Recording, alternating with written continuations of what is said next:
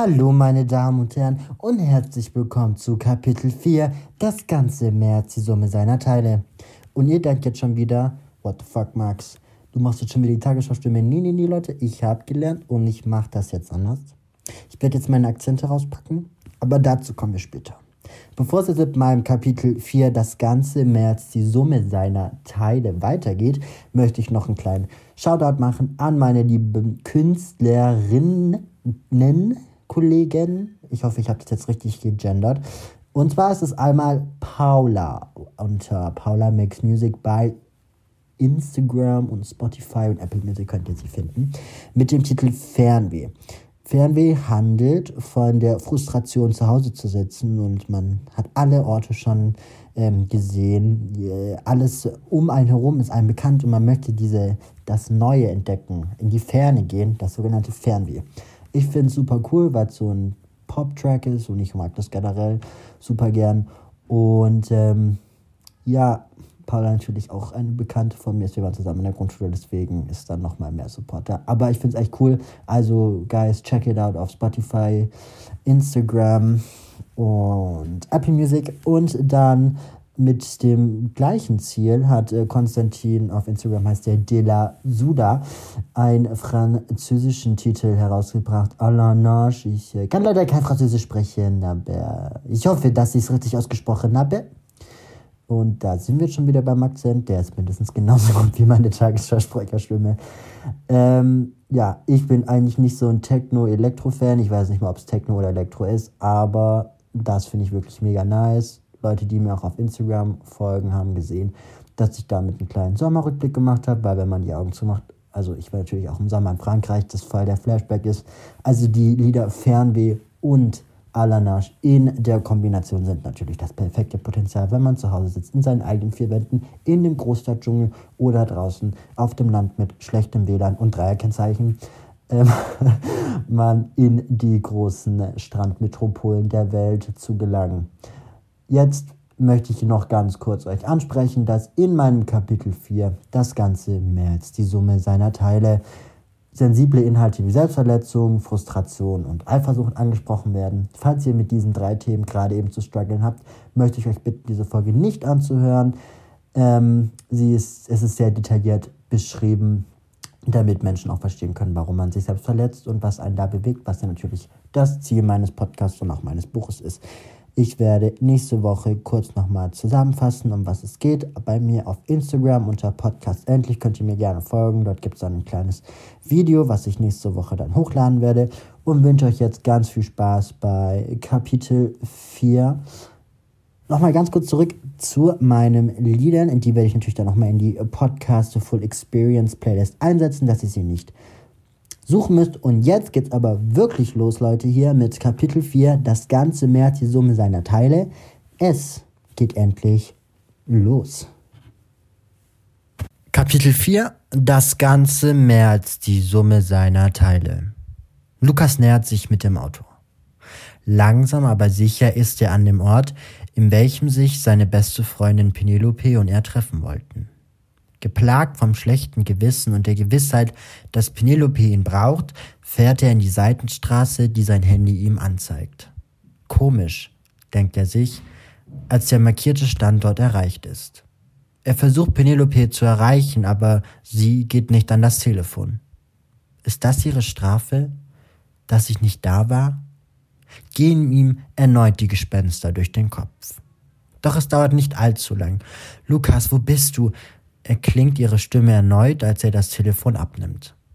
An der Location, wo du gesagt hast, dass du sein wirst. Ja, aber ich bin weitergegangen, musste ein Stück weiterlaufen. Das alles hat mich so hart gestresst, entgegnet sie ihm. Okay, ich muss noch kurz einen Parkplatz suchen, steuert Lukas durch die Innenstadt. Das wird ewig dauern, denkt er sich. Menschen passieren an ihm vorbei, Fahrradfahrer, Mütter mit Kinderwägen, Businessmänner und schniekereiche Teenager. Alle geben sich keine Mühe zu schauen, ob Autos passieren, ob Radwege vorhanden sind. Das stresst Lukas. Er braucht Ordnung in seinem Leben, Koordination, besonders in dem Chaos, in welchem er lebt und sich befindet. Aber dies kann ihm momentan die Stadt nicht geben. Nach erstaunlich kurzer Zeit findet er den Parkplatz, der weder weit weg von Penelope noch zu klein für sein Auto ist. Es passt perfekt. Ich komme, schreibt der Penelope hektisch, als er die Straße passiert. Sehr gut, beeil dich. Lukas läuft schnell, und ehe er sich umblicken kann, fällt ihm auf, er ist nicht anders als der Rest der Menschen, über welche er sich gerade eben noch aufgeregt hat. Der Mensch ein Gewohnheitswesen, fahren ihm die Gedanken durch den Kopf mindestens genauso schnell wie die Autos an ihm vorbeirasen. In der Seitengasse angekommen, sieht der Penelope endlich. Tief in einer Hocke sitzend schreibt sie hektisch auf dem Display ihres Handys hin und her. Sie sieht gestresst aus. Penelope, was ist los? geht er auf seine beste Freundin, Wunschgeliebte zu. Seine Hand liegt auf ihrem Kopf und er streichelt sie behutsam. Ich hasse ihn einfach. Ich hasse ihn, sagt sie. Wen hast du, wen? fragt der Penelope, doch diese kann ihm keine Antwort geben. Meinst du Lennart oder Tom? versucht er sie in das Gespräch zu leiten. Tom natürlich, du Idiot. Schaut sie ihn entblößt an und zittert am Körper. Aber warum? Was ist passiert, Penelope? So, so kenne ich dich gar nicht. Lukas ist total überrascht. Das Mädchen, was er so gut kennt, ist eine komplett neue Person. Noch nie hat er Penelope so aus der Haut fahren gesehen. Sie ist nicht entspannt, charmant, kokett wie sonst und er weiß gar nicht, wie er darauf reagieren soll. Er nimmt Penelope in den Arm. Hey, egal was passiert ist, ich bin für dich da, versucht er sie zu beruhigen. Ich weiß, deswegen wollte ich dich ja auch da haben. Die Situation entspannt sich und Penelope fängt an, ruhiger zu werden von starkem Atmen und totalem Chaos zerfallenen jungen Mädchen kommt die gestandene, selbstbewusste Frau, in die sich Lukas verliebt hat, zurück. Soll ich sie jetzt küssen? denkt sich Lukas, wobei er selber merkt, dass sein Herz immer schneller wird. Der Gedanke daran, seine Welt wäre eine andere, doch den Mut, diesen Schritt zu tun, besitzt er nicht. Besonders nicht heute, an dem Tag des großen Dateabends mit Lennart. Hast du alles bekommen, Penelope? fragt Lukas. Sie nickt und strahlt. Total schönes Kleid. Ich freue mich schon so auf heute Abend. Wünsche, du wärst dabei, zwinkert sie mit ihren Bambi-Augen ihm zu. Ich? Ich soll dabei sein? zögert Lukas, während er lachen muss. Das ist euer erstes Date, da gehe ich doch nicht dazwischen, um Himmels Willen. Ja, vielleicht hast du recht, das wäre bestimmt voll der Abfuck für Lennart. Stell dir mal vor, ich gehe da hin und stell dich als meinen besten Freund vor und sage ihm, ah ja, by the way, eine Beziehung geht nur mit mir und Lukas, sonst nicht. Das wäre ultimativ cringe, lacht Penelope. Und Lukas auch. Dennoch ist er traurig. Er möchte mit Penelope zusammen sein, er möchte mit ihr auf ein Date gehen und er weiß, dass er tausendmal besser mit ihr zusammenpassen würde als dieser Vollidiot namens Lennart der Sportler, der High Society Mensch, der Junge, der alle Mädchen schon hatte. Aber er ist halt nicht gut genug. Er ist nur ein bester Freund und mehr wird das auch nicht werden. Wann hast du dein Date denn? fragt er sie, als er auf die Uhr blickt. Also ich muss mal schauen, aber ich glaube um. Doch als Penelope auf ihre Uhr scheint, erschrickt ihr Gesicht. Lukas, ich muss los, noch nach Hause, und mich fertig machen. Das schaffe ich nie. Na dann, schnell ins Auto, ich fahr dich, zwinkert er ihr zu. Du bist der Beste, gibt sie Lukas einen Kuss auf die Wange und erhebt sich von der Hocke. Schnell merkt er ihren Griff in der Hand, welchen ihn weiter und weiter aus der Gasse und rein in die Innenstadt zieht. Wo hast du geparkt? fragt sie ihn. Ich zeig's dir. Und beide laufen schnell auf das Auto zu. Nach kurzen, schnellen Schritten und einem Piep befinden sich beide im Auto von Lukas. Darf ich die Sitzheizung anmachen? Von dem Sitzen ist mein Hintern ganz kalt geworden, fragt Penelope Lukas. Klar, drückt er auf den blauen Knopf, als er aus der Parkbrücke auspackt. Er fährt schnell, aber sicher und gelangt durch die Menge der Tiere des Großstadtdschungels elegant. Also roter Lippenstift, schwarze Wimperntusche und zarter Beige-Ton für den Lidschatten, plant Penelope ihr Outfit. Sie wird so verdammt gut aussehen, als er immer näher an sein Ziel kommt. Penelope ist zu Hause. Ihr Schloss. An der großen Auffahrt von Penelopes Haus angekommen, gehen die schwarzen gezirkelten Tore auf, welche im Jugendstil gehalten werden. Eine lange Allee aus Kastanienbäumen ziert den Kies, über welches Lukas Auto fährt. Steile Passagen mit engen Kurven umfahren, kommt das Automobil zum Stehen. Große Fuchssträucher in der Form einer Kugel stehen am Eingang, über welchem man die grüne Holztür sieht. Lukas, du bist der Beste, gibt Penelope ihm einen Kuss auf die Wange und steigt aus dem Auto aus. Kein Problem, sag mir, wie's war, gibt er zurück. Mach ich, haut sie die Tür zu und rennt zu der großen Pforte, in welchem schon die Haushälterin steht. Ciao, Penelope, wie gern ich mit dir auf das Date gehen würde, denkt er sich, während sie ohne einen Blick nach hinten in dem prächtigen Gebäude verschwindet. Lukas kommt nach Hause. Frustriert und genervt von der Situation, welche sich gerade abgespielt hat, setzt er sich auf das weiße Sofa im Wohnzimmer. Immer wieder denkt er sich, dass er die Person hätte sein sollen, welche mit Penelope auf ein Date geht. Nicht Lennart, der Bonse mit den gestriegelten Gel-Frisuren. Er schaltet den Fernseher an. Der große schwarze Flatscreen, welcher die ganze Wand ziert, lässt den großen Raum in blaues Licht strahlen. Das Surround-System, das ein und alles seines Vaters ist, erweckt den Boden zum Leben. Die Bässe, die den Raum erschüttern lassen, fühlen sich an wie ein Messerstich in Lukas Brust. Er ist enttäuscht, traurig und wütend. Warum nicht ich? Fragt er sich immer wieder. Warum Lennart? Warum diesen Spasten? Mit der Absicht, sich abzulenken, starrt er auf das laufende Programm. Supermodels in Designerkleidern laufen den Laufsteg hinunter, einige bekommen das gut hin, andere leider gar nicht. Das Programm bringt ihn normalerweise in gute Laune. Die scharfen Kurven und schönen Gesichter, welche unsicher auf den 30 Meter hohen Schuhen laufen, sind heiß. Mit seinen Kumpels hat er sich das immer angeschaut. Doch mit dem Schulwechsel hat sich alles geändert. Und da er nur auf Penelope fokussiert gewesen und immer noch ist, bleibt keine Zeit für restliche andere Freunde. Das tut ihm sehr leid und eigentlich möchte er auch daran etwas ändern, doch irgendwie schafft er das nicht, sich von der doch so schön arroganten Frau zu trennen. Das Telefon erwacht. Eine Nachricht ist zu sehen. Danke, Bro, dass ich mich heute mit dir treffen darf. Verwirrt liest Lukas die Nachricht ein weiteres Mal durch. Kein Name, sondern eine unbekannte Nummer ist über den Zeilen zu sehen. Wer bist du? schreibt er zurück. Lennart kommt sofort mit einem Lach-Emoji. Lukas hasst Emojis. Weshalb gibt es Buchstaben und die Sprache, wenn man sich nur noch mit gelben Gesichtern mit Tränen verständigt? Lukas weiß nicht ganz, wie er darauf antworten soll. Er legt das Handy beiseite. Wer denkt er, wer er ist, überlegt er sich. Empörung und Mehrwut steigen in ihm auf. Ein Hass schürt sich gegen Lennart. Er ist der Grund, warum Penelope so gestresst gewesen ist. Er ist der Grund, warum die beiden nicht mehr Zeit heute verbringen konnten. Er ist der Grund, warum die beiden nicht zusammen sein können. Eine Aggression steigt in ihm auf, welche er davor noch nie gespürt hat. Es ist Eifersucht. Pure Eifersucht wie eine Schnur, die sich jede Sekunde mehr um seine Kehle schnürt, wird jedes Ein- und Ausatmen kostbarer und die Aggression Lennart gegenüber größer. Das Telefon erleuchtet erneutes Mal. Was machst du heute Abend? fragt Lennart. Ich schreib dir, wie das Date gelaufen ist. Die ist schon richtig heiß. Geiler Arsch und die Brüste. Junger Vater. Lukas Kopf wird rot. Wie kann er so über sie reden? Schreien seine Gedanken durch den Raum.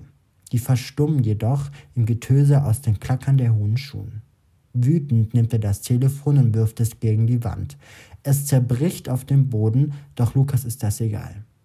Die Wut in ihm erlischt nicht. Seine Adern pulsieren, pochen. Es scheint, als ob seine Ader in der Mitte der Stirn fast zu platzen scheint. Ein Pfeifen in den Ohren, ein Schwindelgefühl und irrationale Gedanken der Eifersucht machen die Situation nicht besser. Vielmehr nimmt er die Vase seiner Mutter und wirft sie auf den Glastisch, welcher vor ihm steht. Einmal, zweimal, dreimal. Das Möbelstück zerbricht und die blauen, schimmernden Scherben spiegeln sich im Licht des Flatscreens. Lukas sinkt auf den Boden. Das Handy, welches neben ihm liegt, erstrahlt ein erneutes Mal. Hol dir ne Tuss, lass Doppeldate machen. Eine weitere Nachricht von Lennart. Über dem entlockten Home-Bildschirm sieht er die Uhrzeit. Gleich sind die beiden auf dem Date, schießen ihm die Gedanken in den Kopf. Mit gesenktem Blick versucht er die Scherben aufzusammeln, sein Gesicht flackert auf und er betrachtet sein Spiegelbild. Ein junger Mann mit rotem erzürnten Kopf und Tränen in den Augen. Wer bist du? fragt er sich selbst.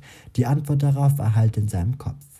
Die Person, als du geboren wurdest, mit ein paar Verbesserungen. Ich an deiner Stelle hätte das Date mit Penelope klargemacht. Lukas schaut verwirrt. Die Augen in der Reflexion scheinen fast dieselbe Farbe angenommen zu haben wie das Blut in seinen Adern. Lukas schließt seine Augen und sagt zu sich, Lukas, beruhig dich, alles wird gut. Wie eine höhere Macht begibt er sich leise, langsam, aber zielstrebig auf den Hauben der Scherben zu. Durch das Blinken des Fernsehens, der Tränen in seinen Augen, das mehrfache Ertönen des zerschmetterten Telefons, blinkt das Meer aus Glasteilen auf wie ein goldener Schatz, der zum ersten Mal mit einer Fackel geöffnet wurde. Das Blau strahlt auf wie Diamanten, die ankommendes Licht brechen. Ein Disco-Kugeleffekt, der den Raum aufhellen lässt wie ein geheim versteckter Club. Ist das nicht schön? Die Kunst des Zerbrechens. Wie lange hat es gebraucht, diesen Tisch, diese Vase zu fertigen? Drei Tage, drei Monate, ja vielleicht sogar drei Jahre. Und in einer Sekunde zerstört.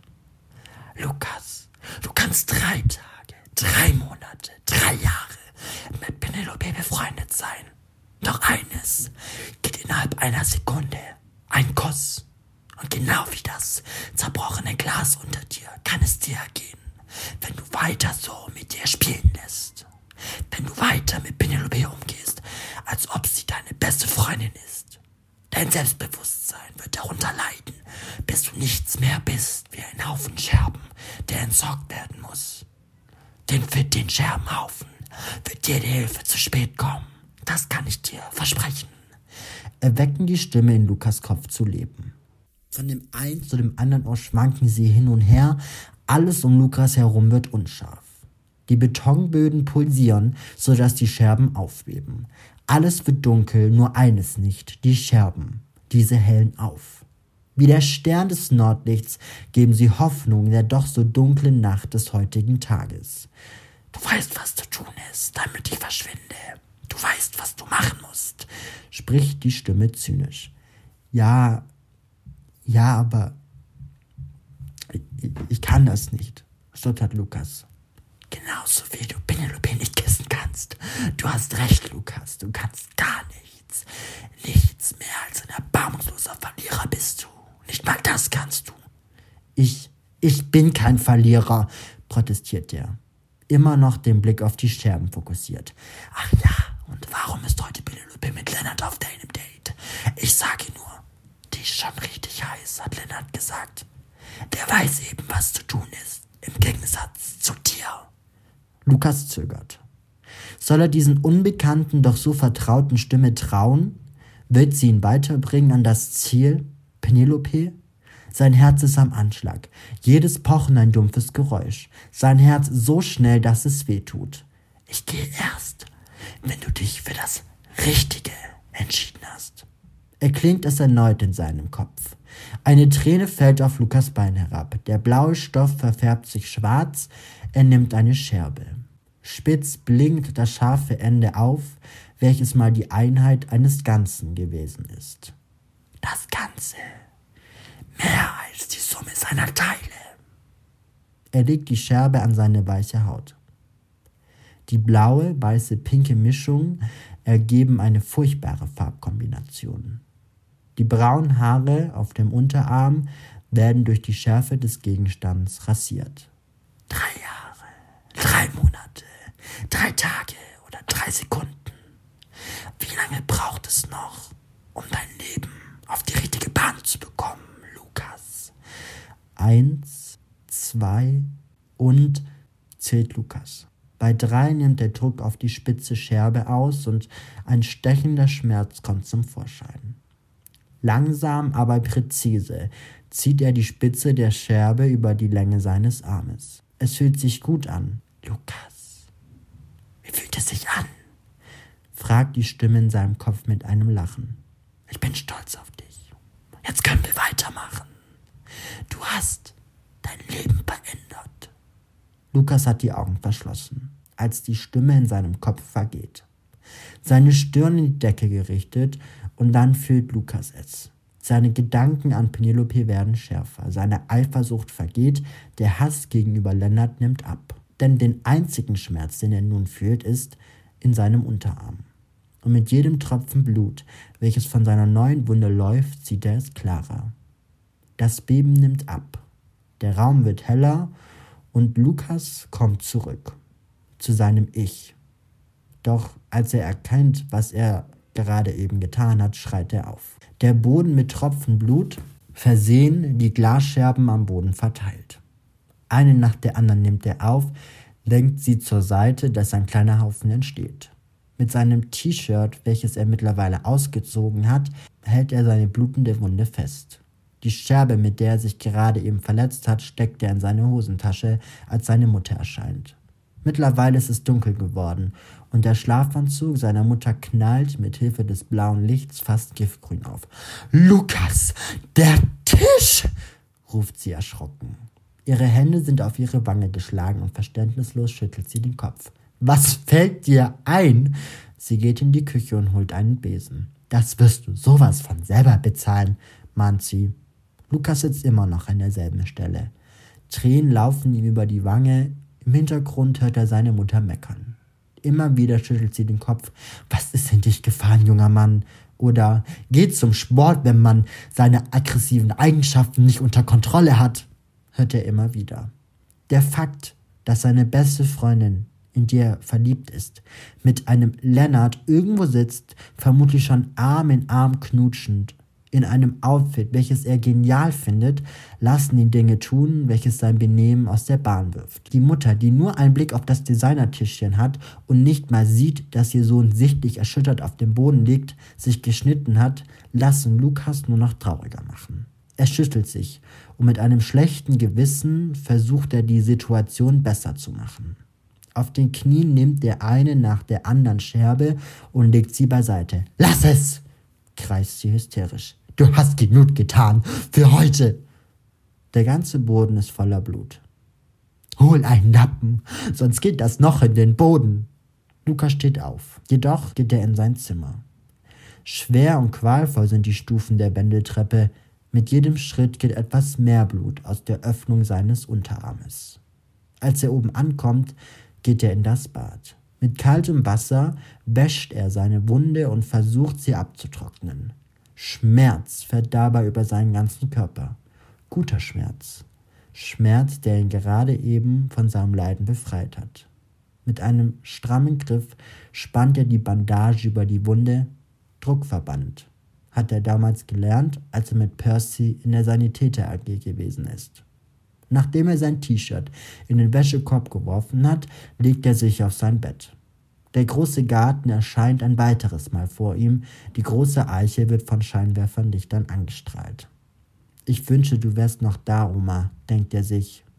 Sie hätte ihn jetzt in den Arm genommen und ihn getröstet. Doch seine unsensible Mutter kann dies natürlich nicht. Wieder laufen ihm die Tränen über die Wange. Ein fröstelndes Gefühl geht über seine Haut, welches aber bei der Wunde am Unterarm stoppt. Er blickt nach oben und die grellgelben Sterne bilden eine Galaxie aus Hoffnung, Träumen, Vergangenheit, Gegenwart und Zukunft. Das Ganze, mehr als die Summe seiner Teile, denkt er sich erneut. So viele Sterne am Himmel, so viele Galaxien und trotzdem bin ich hier. Und Penelope auch.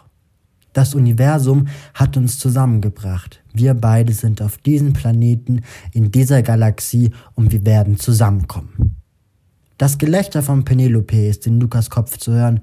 Diese Sterne sind doch nur was für Kinder. Für Kinder, die träumen.